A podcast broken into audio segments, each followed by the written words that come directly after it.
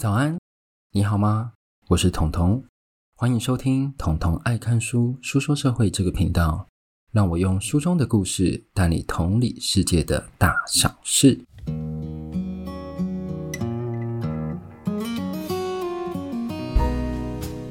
好，那今天就来到我们第七十集哦，一个里程碑。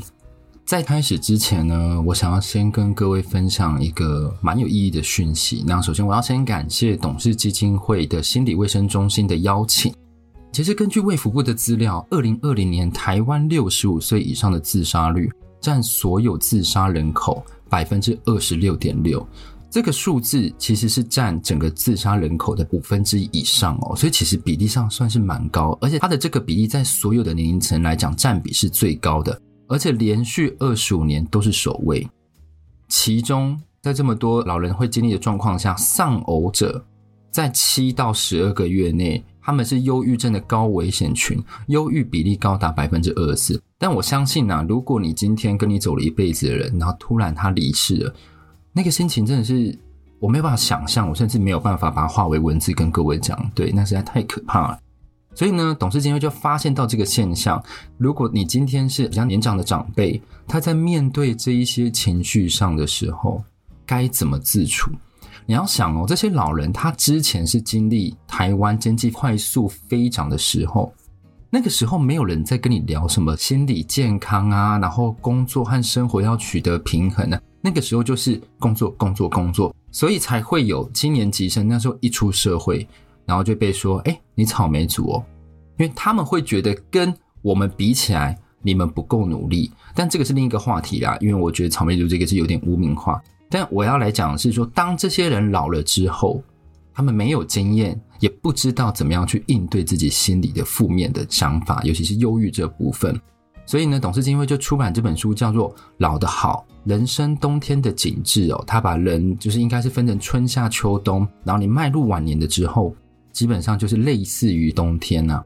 然后这本书呢，他采访了多位年长者，还包括精神科、心理学、社会学、教育学和护理、社工等领域的专家。他们要提供的不是说什么这个建议什么，他要提供的是本身的经历，让你可以更沉浸在里面，让你有办法用同理心去看待这件事情。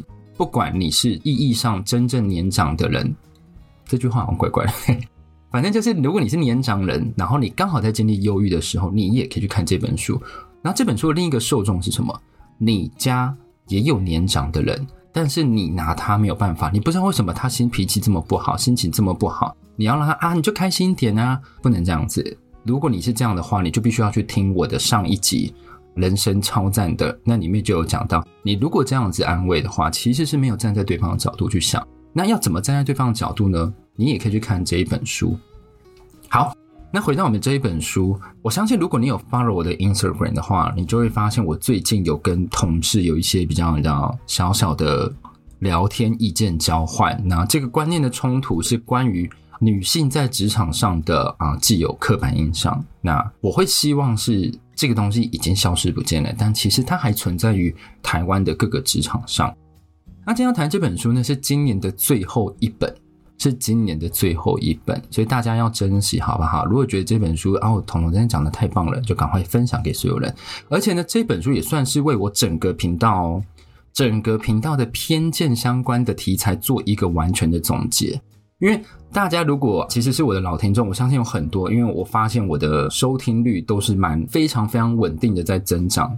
就是旧的人没有跑掉，然后慢慢的会传播给新的人，讲说，诶，你最近听听看一个 podcast，我觉得蛮特别的。我自己假想情境呢，应该是这样子，所以你就会发现我整个频道讲了很多社会上的偏见。首先呢，是关于种族的，种族其实像第三十六集，像我一样黑，白人不知道黑人到底面对什么，把自己涂黑变成黑人去面对，去身历情境，说黑人究竟在美国社会上遭遇到什么样的待遇。第二个呢，是比较没有那么多回响的，第六十五集叫做《制造非洲白种人》。我其实可以猜到这一本大家应该没什么兴趣啊，因为这一本那时候出来的时候，它甚至连电头都没有拍上。这本是我意外发现的。那这一本我要跟各位推荐原因，是因为它打破了我对于人类学的书比较不好的印象。啊，如果你会想说，诶，彤彤怎么会有对人类学书不好的印象呢？欢迎去听我比较前面的集数，你就会发现哦，原来原来是在这一集。所以呢，这本书它算是一个白人对于为什么会有种族歧视的自省，是自省去探究历史根源，为什么会有种族歧视？我觉得它是一个蛮有意义的一本书。然后我们还有讨论，不只是种族歧视，还有加上移工的问题，在第四十八集《再见乌斯曼》这本书。我想要讲一下，就是我一直会看到他，就突然会出现在比如说成品的店头，不知道是不是因为彤彤的关系，因为好像没什么讲到这一本书。但我觉得这本书它是我们华裔作家写的，叫白小红，他写的让你好像就在意大利，跟着作者一起去探访这件事情，所以我真的非常推荐推荐这本书哦，所以大家可以去看一看。还有另一本书，我也是讲到不能再讲的。就是一个巴西作家写的《剩余灵魂的收藏者》这本书，也是用文学和社会写实，然后观察巴西底层的人民的一个方式，非常非常推荐。再来呢是女性处境，女性处境的书，我发现我在最近的评集数比较少在讲，但是在前面的集数比较常讲，是在第二十一集的《我是男生也是女性主义者》，还有第二十七集的八十二年生的金智英，他们透过。韩国人真的是韩国，他对于女性的刻板印象，然后去做了一些努力和解释哦。我记得那个时候我在那个 Instagram 上有回复一个人的留言，他讲一讲，他说台湾的职场状况真的不比日韩还要好。那这边我要再跟各位讲一下，其实你看上去日本和韩国，尤其是韩国，你会发现台湾真的好很多，因为韩国真的女性状况真的非常非常的糟。那我的 Instagram 上那时候在关于韩国总统的选举，他们也有做一些政见的发表，然后我有大概抒发了一下我自己的感受。对，好，再来呢是我这个频道讲的最多的一个项目，我自己觉得是关于贫穷这件事情。贫穷从国家间的贫穷，从国内间的贫穷，从人与人之间的贫穷，到贫穷的福利政策也有阶级之分，或者是你要怎么消除贫穷的方法。在我的频道内都可以找到这方面的书哦，所以呢，那今天这一本书《隐性偏见》就是要来跟各位讲说，诶，我们一直在讲偏见、偏见、偏见这件事情，因为偏见是一个很主观的东西，它是一个很主观的东西，你就承认吧，它没有办法去做什么实际的量化。我就说啊，你今天的偏见值多了零点一趴，没有办法这样子去量化。但是呢，我们今天的作者就是要来证明这件事情，诶。它真的存在，就算你觉得你自己是没有偏见的，你的行为、你透露出的小动作，都会让人家发现你有偏见。好，先来介绍作者，作者叫做 Jessica Nodell，他是毕业于哈佛大学的物理学系，又是一个哈佛大学。像怎样？哈佛大学会集体写书是？我已经读太多太多本是从哈佛大学出来的书了。对，他们书有一个特点是论点跳很快。那论点跳很快不是坏事，代表说他们脑袋运转的速度很快。A B C D 就是这样一直上去，一直上去，一直上，一直堆叠，然后再回来去反证他的 A B C D，我觉得这蛮好的。好，那我刚刚不是讲他是哈佛大学物理学系嘛？就正因为他是在二类组的系，所以呢，他更能了解科学界对女性的歧视。今天介绍这本书是他的第一本书，他初试提升。但是呢，引起了很大的回响。他甚至被一个评选网站叫 Greater Book，他选为是该年最棒的书。所以这一次呢，我一样会分成三个部分来跟各位探讨。第一个部分呢的标题叫做“用实验来验证偏见”，因为我们常常说偏见，偏见。我刚刚不是讲它是很主观的东西，刻板印象。我们要怎么样去证明？诶，你有偏见哦。我们其实没有实际证据来证明。所以作者开头就用了一个故事来加深所谓的什么叫做偏见。一个叫 Ben Barris 的人，他在四岁的时候觉得自己一直是个男孩。那你一定想说啊，他都叫 Ben 啊，怎么会是女孩？对，他之前是个女孩，他应该是后来把他名字改掉了。他四岁的时候觉得自己是女孩，所以到他四十三岁的时候，他决定要把装错灵魂的身体装到正确的身体，所以他决定去更改了自己的性别。应该是同时是去做变性手术了，让自己变成男性。然后那一年，他本来就是以女性身份的时候，他是 Stanford 的神经生物学家。他在女性身份上就已经发现神经胶质细胞的重要。但重点是什么？他担心变性后人家会对他指指点点，会为他的工作带来影响。但这样的担心其实只猜对了一半，他确实带来了影响。但是出乎意料的是，他带来的是正向的影响。当他发现自己变为男性的时候，这些跟他开会的人，在学术上做研讨会的人，他们更专心聆听他讲的话。而且第二个，他不会打断他讲的话；第三个，他不会感受到漠视，他就只是单纯做性别的变换而已。然后他就回忆到他当时。他在大学的数学课的时候，他解开了全班唯一只有他解开的问题。那你知道教授说什么吗？教授不是说：“哇，你怎么那么棒？你是不是熬夜解的？哇，你好厉害哦！你到底怎么解的？你可不可以跟我说？”诶，教授没有，教授直接说：“想必是你男朋友帮你解的。”Oops，对，所以他发现说，他本身就是一个完美的例证。为什么？一样的学历，一样的技能，一样的成就，一样的职位，除了一个变数，我刚刚讲的。他性别变换，那这本书里面其实还提到非常非常多的观察和实验来验证偏见确实存在哦。像比如说，如果老师在教学生的时候，你就用分类来区分学生，不论你是用性别分类，不论你是用号码分类，不论你是用衣服颜色分类，学生在往后会用更多的框架来区分为每个人。所以偏见这件事情，他去溯源说，小时候教育就开始会影响人去有偏见、有架构，会把各个印象加注在不同人的身上。那我们刚刚不是有讲吗？要用实验来验证偏见。刚刚第一个讲的，他还是比较偏向主观，因为是一个人他从女生变男生，他所感受到的氛围。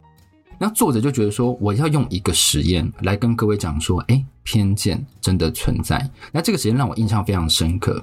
作者呢，他就找上一个叫 Kenny Joseph 的，他是一个电脑科学教授，他想要评估偏见所造成的影响，而且他不能只看单一的时刻，他不会是，好、哦，你怀有偏见呢，在某时某地某刻就这样发生而已，他不是这样子，他应该是一个多次互动的结果，所以呢，他们就透过电脑模拟一个复杂的环境，他是用有层级之分的工作场景作为背景。首先建立模型的第一步就是什么？设定环境。睡觉的真的要起来了，这边就是比较重要。我怕大家听到模型就直接秒睡，就是建设立环境。所以他们把这个模型呢，把这个公司取名为叫 Non-Corp。那公司分为八个层级，总共有五百个人。他假设这个公司总共五百个人，最高的层级只有十个人，就只有百分之四的人才会当上最高最高的层级。而晋升的标准呢，是依照可晋升度的分数来决定他们是否能晋升。这就感觉很像是用嗯 PDR、KPI 之类的，然后去换算一下你的分数够不够晋升。在这一个模拟的世界里呢，男性和女性的能力是相当的。他的假设跟我们自己认为说，我们这个世界上都是这样子的，但是实际做出来其实不太一样。所以，在这个世界里，男性和女性他们升职的职位是呈常态分布的，不会有某一个部分它的比例高，某个部分比例低，它跟性别没有太大关系。所以他们就想说，哦，好，这个是我们模型一开始设定，然后它当然会跑出这样常态分布的结果。重点就在于接下来他们在下一个实验阶段的时候引进沃尔玛的歧视经验。那至于沃尔玛的歧视经验，它是一个很长的官司。那如果有兴趣的话，可以看这一本书。他们就决定开始导入偏见值。他们的偏见是什么？男生和女生的待遇平均只有百分之三的差异。这百分之三的意思是什么？比如说，女性获得加分的时候，平均比男性少了百分之三，但在扣分的时候，处罚会多百分之三。这就是他设定的百分之三的差异值。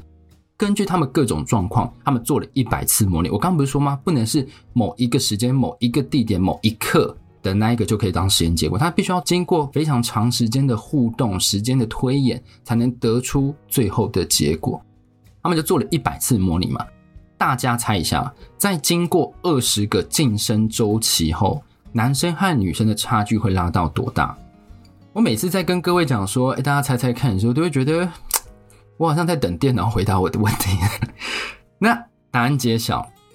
男性在最高管理层级，就是我刚刚说百分之四的那个管理层级，占比高达了百分之八十二，百分之三的小小的偏见，它造成的效应，在经过二十个周期，它的结果比我们想象中还要大很多很多很多。所以你就要想，如果今天他是有任何一点点的偏见的时候，它所造成的不公究竟会拉到多大的差距？所以大家可以去思考一下这件事情。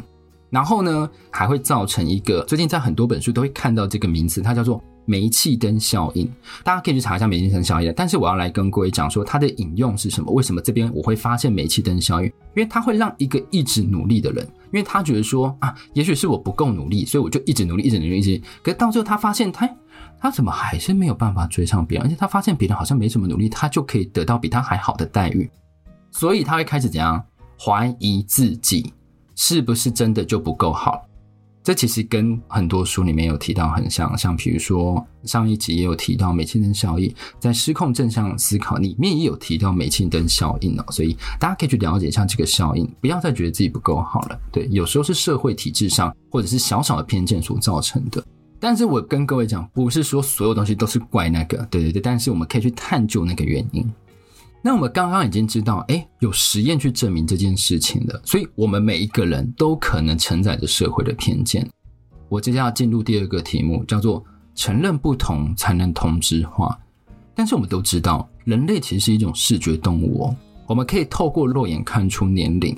我最近是有点越来越看不出来了，我觉得怎么有的四十几岁长得像三十几岁，五十几岁长得像二十几岁，到底发生什么事情？大家是蛮厉害，那保养品真的是要跟我讲一下好吗？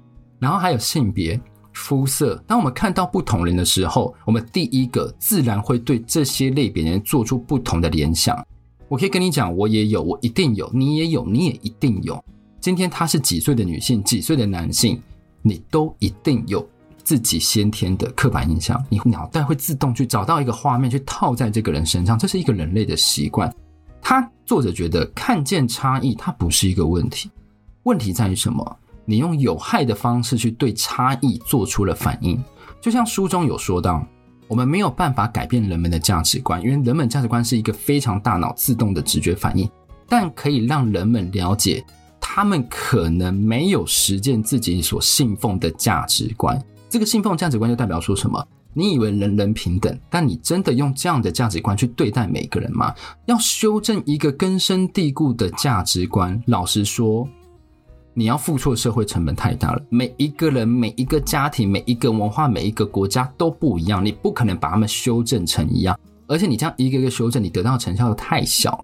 相形之下是什么？改变人们的想法以及他们对这个世界的认识，可能比较容易哦。就等于是说，我已经跑出了第一个自动印象，但是你接下来要怎样？用手动、手动去改。我们不用，我们不用去改变说你的大脑的自动反应，但是要改变什么？你要去修正它，你要透过你自己后来读到的东西、学到的东西去修正这件事情。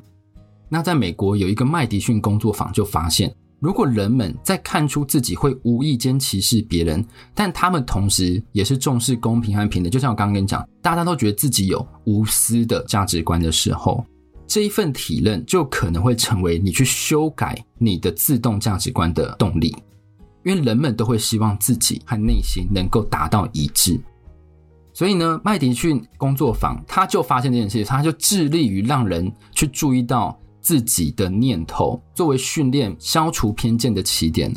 他觉得，你如果花点时间思考你的行为模式可能和你的价值观不一样的时候，你就会做出改变。那他们又做了一个实验，在一组实验中呢，他们研究人员做出一个大型的海报。然后上面呢，有几个阿拉伯人，他们就分别标出这个阿拉伯人的姓名和年龄。我个人是觉得这个在很保护各自的欧洲是可以的吗？However，这个实验反正它就成立了，对。然后呢，标完之后，它海报下面就大大的写着“多样性是我们的共同点”。这边写的“多样性是我们的共同点”，就代表什么？我们是不一样的，我们是不一样，但是是我们特点。然后随后，研究人员就将海报贴在各大的法国医疗场所，他们的实验地点选在法国，还有呢特定的学校。当然，这个实验一定会有一个对照组，对照组呢是有些学校里面是没有这些海报的。他们就发现了一件事情：见过海报的人比起没见过海报的人，他们在面对阿拉伯人的时候，会比没见过海报的人坐得更靠近一点。这个实验我是想说，哎，什么意思？因为我是不知道他们用尺量啦，是怎么样才知道它多的多近。那这一个呢，我就没有被说服到。但是下面我有被说服，他们说他们在学校如果有见过海豹人，更声张，更愿意在伸张阿拉伯的权益上请愿书签名。他是比较有统计资料，所以我就可以比较相信这件事。但是做的比较靠近这个，就哎，好像有点主观。我们要讨论说，不是说他的实验上的小小瑕疵，要讨论是说，为什么一张不掩饰太平的海报能产生这样的效果？因为很多在消除偏见的这件事情上，很多人都会说，我们都一样。不管你是哪一个人，不管你是阿拉伯人，不管你是非洲人，不管你是男生，你是女生，哈，我们都一样啦。我们都用一样的价值观去探讨整个社会，但是他们都忽略了，他这样子把所有的价值观都拉到齐，其实是非常简单、便宜行事的方式哦。对，所以当你能发现每一个族群他们不一样的地方，进而去拥抱他们，然后变成同质，我觉得这才是一个蛮好的方法。所以呢，我们刚刚前面讲到。要拥抱不同，才能接受相同。第三个标题是什么？要从更上游去审视和修正。因为我们常常坚持自己是相当公正、相当平等，声称自己绝对客观，而且想为自己的想法去标签化。但上面有说过，人类会有自动的价值观公式，所以当一个不小心，我们就会仰赖这样的模式去评价别人。但是我们刚刚不就讲说啊，你当你想到这个自动方式的时候，你要停下来，你要用手动方式去修改。说是这样说啦，但其实很不容易，因为我们很常在谈话的时候，你能反应的时间就在零点几秒而已，你马上就会回话，所以真的是要去靠很长很长练习才有去办法去做更改的。那这边又要讲到另一个我也蛮印象深刻的故事哦。卡斯蒂尔，他是一个住在法尔考高地的一个黑人啊。那法尔考高地在哪里？他在明尼苏达的这个州那里啊。明尼苏达州又在哪里呢？因为它这其实不是很热门的一个州。那大家如果知道五大湖的话，它是算是中部的右上的一个州。然后当地呢，有高达七成的人是白人。在这之前呢，当地发生了一个抢案，然后有一个警察叫亚尼兹，他就认为，哎。这个卡斯蒂尔的车很像嫌犯开的车哦，而且他又发现卡斯蒂尔是个黑人，是个黑人，所以呢，他就请他在路边停，要求他出示他的证件。在讲这个证件之前，你要先跟各位再提醒一下，美国枪支是合法的话，但是每一个州的法律是不一样的。像明尼苏达的州，它是有携带枪支的许可。但这个许可呢，在某一些规定下，比如说，如果你遇到警察临检，你就必须要跟警察讲说 “I have gun”，对，你一定要跟 警察讲说“我有枪”。所以呢，雅尼兹在听到枪支之后呢，整个警觉性都起来。你有枪，你有枪。虽然是说法律要揭露，但是当我一个警察遇到你可能是嫌犯，已经下意识觉得说你应该就是嫌犯了。然后你又告诉我你有枪，请问你是警察，你会这样？你会警戒性升高，对，他就警告卡斯蒂尔不准去拿枪。但是卡斯蒂尔非常知道整个法律，他如果没有跟警察讲说我有枪，而且没有拿出来给他看的话，他是违法的。所以他就卡斯蒂尔就小心翼翼解释说，他没有要去拿来干嘛，他只是要给你看我有枪。但最后的结局是什么？警察亚尼兹朝卡斯蒂尔直接开了七枪，为什么？因为他去碰了枪。这件事引来了什么？长期黑人他们受到比较多的零检，以及警察高度紧张的心态。那这边要探讨的是聚焦在后者，因为前者我们其实讲过很多类似的概念，但我这边要聚焦的是警察高度的紧张心态。他开了七枪。不是擦枪走火的一枪，虽然你开七枪、开一枪造成结果都是一样的，但是开七枪代表什么？这名警察的恐惧和刻板印象已经完全盖过一个理性，所以这一件案子发生出来的时候，也让其他的警察开始思考：嘿，为什么会开到七枪这么多？就有一名警察叫做戈尔林，他发现警察长期处在非常紧绷的心态。这个紧绷心态会让他没有办法去修正思考自己的价值观，他就开始寻找如何能透过更改自己、舒缓自己心理状态，去缓和自己身体的紧绷。他就发现了一件事情，他开始去做正念练习。哎，有没有？直接转成你知道身心灵健康的频道。他开始去做正念练习，而且呢，他发现这样的练习非常有效，所以他开始带同僚们。那他们怎么做练习？他们是透过调整自己的呼吸。闭目调整，然后审视自己整个身体的紧绷状态，这样子慢慢呼吸，闭目调整，不是在划手机的时候，他就会发现他身体一直以来都非常非常紧绷，所以在这样缓和下之后，他们发他们很明显觉得自己的心态在面对人的时候少了不必要的紧绷感。那这其实只是第一步，因为警察自己开始去做调整，然后这个调整开始慢慢的加到你如果要当警察，你就必须要修这个正念修心的课程，而且要一直修。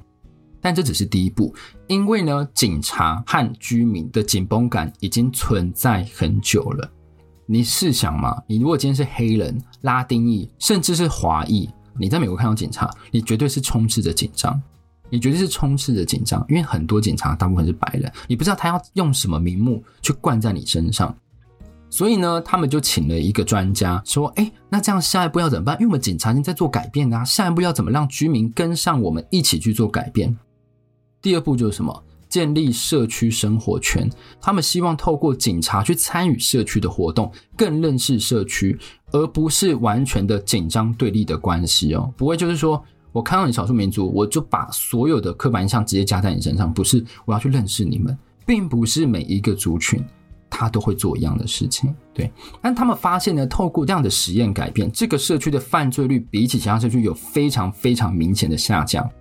重点是什么？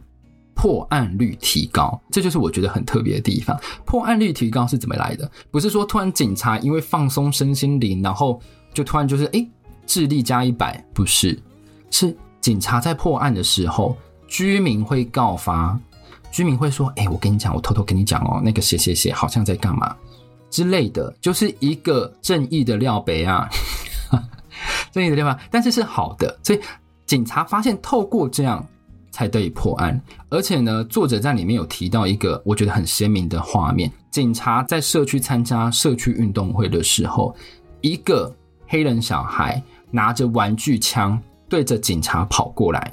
如果是以前的警察，他看到一个黑人有枪，他会怎样？二话不说，先开枪把你杀死。我讲实在的，就是这样子。但是呢，今天这个黑人小孩跑过去，他发现没事，警察还摸摸他。为什么？因为警察了解这个小孩啊，知道这个小孩，这个小孩对他来讲不陌生，他知道他不会开枪射他。这就是差别。当你已经有第一个自动反应的时候。你后续要靠很多很多的活动去修正自己的观念，我们都不一样，一定不一样的。每一个人，每一个人，家家有本难念的经，你长成的人一定不一样。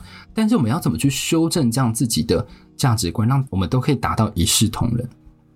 这才是一视同仁它本身所要代表的意义。好，那上面说到这些实验和案例的，我们可以发现，要改变自己的思考。是没有办法速成的，它是没有什么速读速成班的，而且也不是一件简单的事情。但是我们可以透过摄取非常大量的故事，来当做这些概念改变的起点，从自己的偏见开始发现起。因为这些反应通常是习惯性的成年积习，你的大脑会有这种反应，就是因为你的成年机器啊，你这个是淬炼了二十几年、三十几年，甚至四十几年，甚至五十几年，不管你几年。它练成的自动反应，它在某一些程度下可以保证你的生存，但是它在某一些程度下会让你做出偏见式的判断。一旦我们开始审视自己的大脑找出来的时候，我们就必须要加以打破。作者这边是觉得说，练习正念可以帮助我们更清楚看见这些反应的本质。练习正念，练习正念，冥想、思考。缓和自己呼吸，好吗？所以我们才能与我们不同的人建立起友谊和合作关系。唯有这样子，我们才能用更完整的观点来看待每一个每一个人。共勉之。我刚刚最后好像在发表什么总统演说，对啊。但是我要跟各位讲，这本书它为我长久以来在讲社会的偏见、歧视和不平等。在观念上又做了一些某些更好的调整哦，我觉得很好。那我也很推荐各位去看一下这一本书，它里面用了非常大量的资料来跟各位讲说，你的思考上会有哪一些隐性偏见的盲点。好，那如果你喜欢我的节目的话，欢迎到我的 Apple Podcast、Spotify 帮我五星五星。然后我要跟各位讲，Spotify 真的演算法做的蛮好的，对，我的 Spotify 的成长真的是比我想象中还要快很多。然后我最近有发现，在 Spotify 上有蛮多。蛮多突然有来自美国的听众在听我的，我不知道为什么，对，但也是很感谢远在海外的各个华人喜欢这个节目，然后也觉得节目存在是很有意义的。我记得好像还有一个听众留言说他是边开车边听，注意安全好吗？但是还是可以听，好不好？对，至少比看影片、看手机还要安全啦。对，好，那我们这一集呢就到这边为止了，我们明年再见，拜拜！先祝大家新年快乐喽！